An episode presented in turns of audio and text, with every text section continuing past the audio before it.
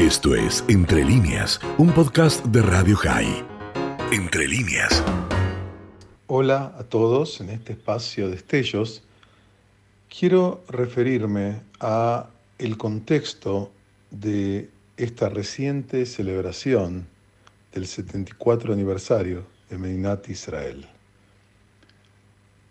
A finales del siglo XIX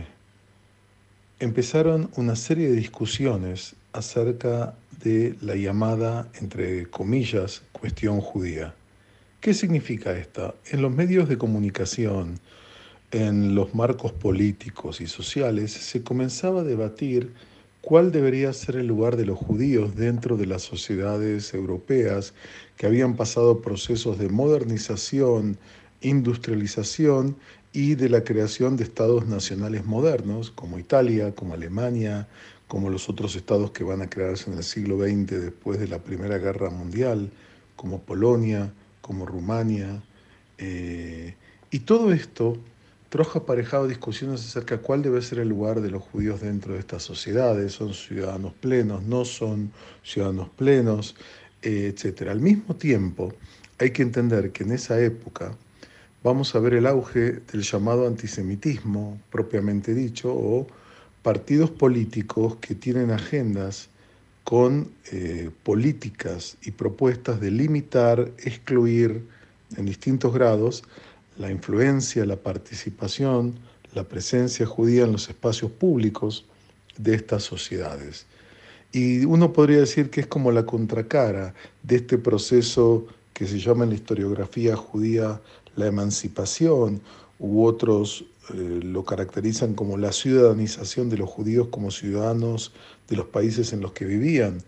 eh, a partir de la Revolución Francesa y de otros procesos de esta naturaleza,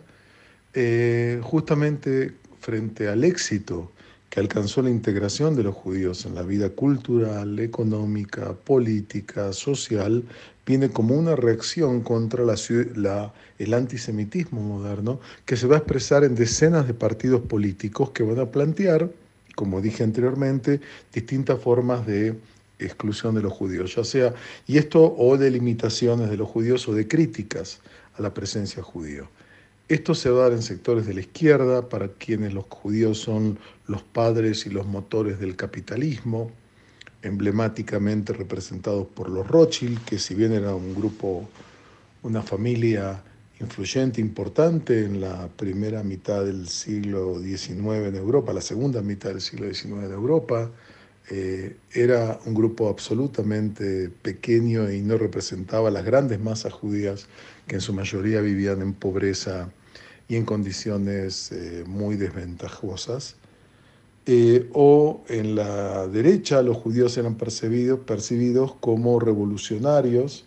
eh, como quienes querían alterar el orden cristiano, el orden político, la estabilidad de la burguesía y por lo tanto revolucionarios y subversivos peligrosos. Es decir, nosotros vamos a ver que hay una gran prensa, una gran cantidad de publicaciones, tanto en el ámbito de la izquierda como de la derecha, para quienes los judíos son un problema dentro del marco de las sociedades europeas. Y predicaban todo tipo de, planteamientos. ¿no? Eh, los más radicales, por supuesto, van a venir de los sectores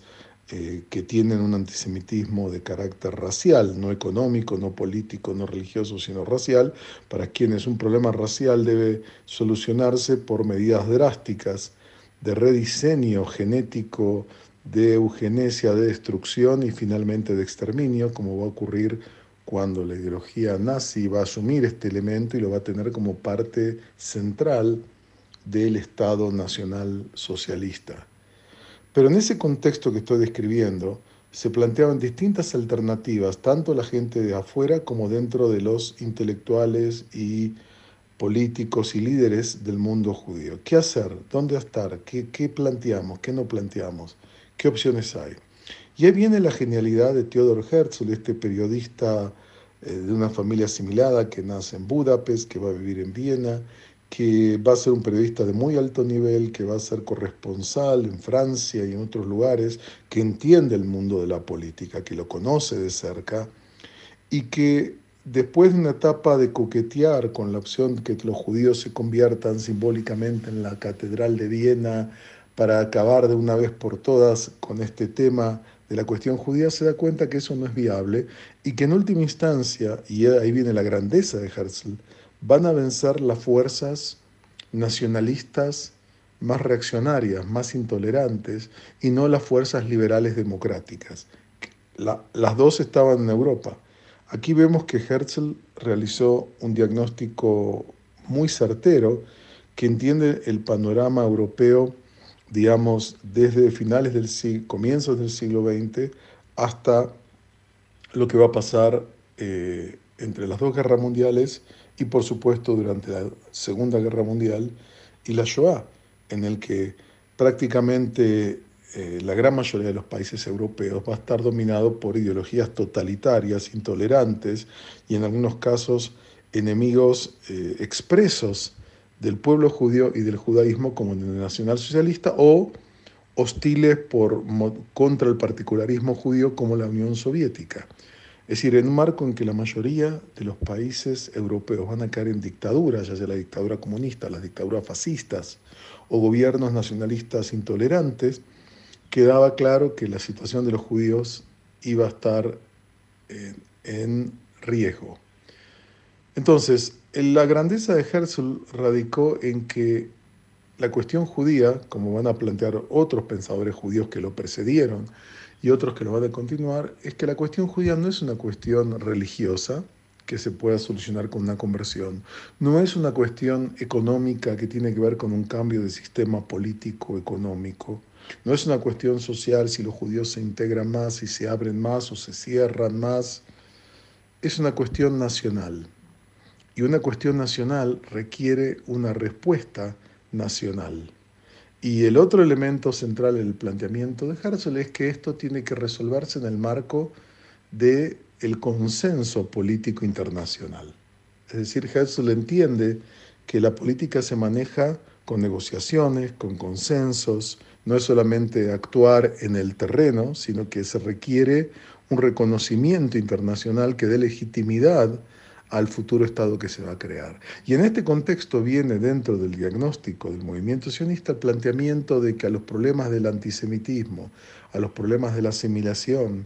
a estos problemas se requiere una respuesta, que es la soberanía judía.